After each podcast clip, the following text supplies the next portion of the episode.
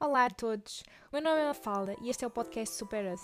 Aqui vou falar de saúde, seja comida, exercício físico, sono ou tudo o que te possa ajudar a ser a tua versão super. O objetivo da Super Us é conseguir criar uma comunidade de outliers, pessoas fora do normal, pessoas que querem estar constantemente a melhorar e que não se contentem com estar bem, mas querem estar ótimas, pessoas que não têm medo de lutar pelos objetivos e pessoas que querem ser super.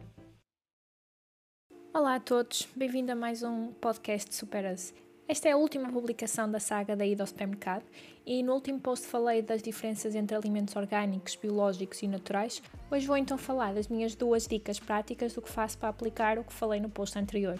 Como escolher frutas e legumes quando vamos ao supermercado, quais são as melhores frutas e legumes para escolher em agosto, por exemplo, e escolhemos biológicos ou convencionais. Podes descobrir tudo nesta publicação. A primeira dica é então, para os alimentos considerados sujos, dar preferência por comprar biológicos.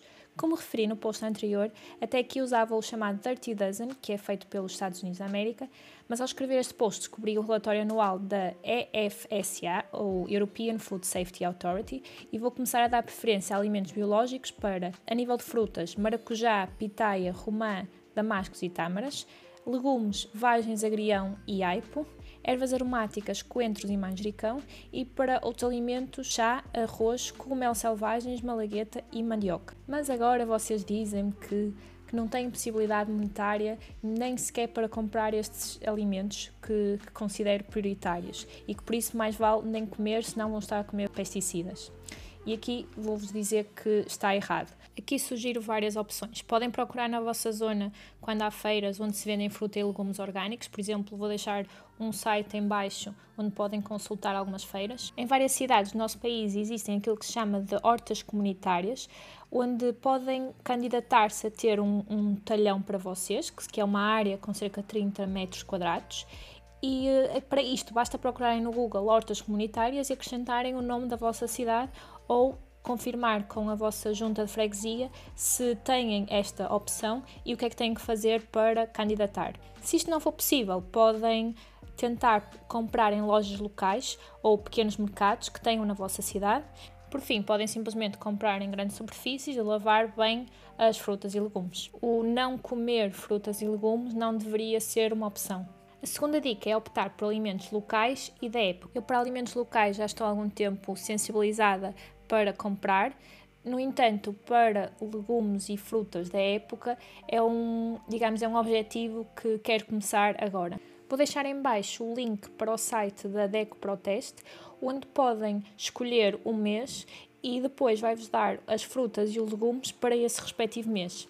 Vou deixar também outro link para as pessoas que não vivem em Portugal, onde é, a informação que vos dá é semelhante, mas que podem escolher vários países da Europa. Podem, primeiro escolhem um país da Europa, de seguida o mês e depois o resultado vai ser as frutas e os legumes desse mês. O poder nutricional das frutas e legumes é maior no momento em que é apanhado e vai diminuindo ao longo do tempo.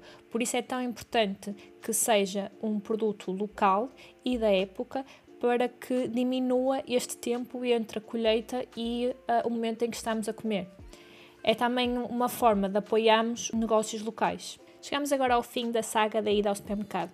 Não vou dizer que aplico estas dicas 100% das vezes que vou ao supermercado, mas acho importante ter estas regras para serem usadas como norma e não apenas como uma exceção. Como já referi nos posts anteriores, não necessitam aplicar as regras todas de uma só vez, podem introduzir uma a uma e fazer dessa primeira um hábito e depois passar para a seguinte. Vou deixar também em baixo o link dos posts anteriores, onde podem encontrar as minhas dicas para ir ao supermercado, número 1 a número 7. Para relembrar então as minhas 9 dicas para que sejamos mais conscientes quando vamos ao supermercado são 1. Certifique-me que não tem ingredientes estranhos. 2. Não compre alimentos que, a meu ver, não deveriam ter açúcar. 3. Não compre alimentos com gordura hidrogenada. 4. Dou preferência a lista de ingredientes curtas. 5. O primeiro ingrediente da lista deve ser aquele que compras. 6. O rácio entre fibra e hidratos de carbono seja 1 para 5. 7. Ter no máximo 10% de açúcar por 100 gramas, principalmente se vou comer mais de 50 gramas por dia. 8. Para alimentos considerados sujos, dar preferência por comprar alimentos biológicos. 9. Optar por alimentos locais e da época. Acabaste de ouvir mais uma publicação de Superas. Se achasse interessante, podes colocar gosto, podes partilhar com os teus amigos, podes adicionar às tuas playlists e fazer download do podcast e vamos nos tornar super juntos.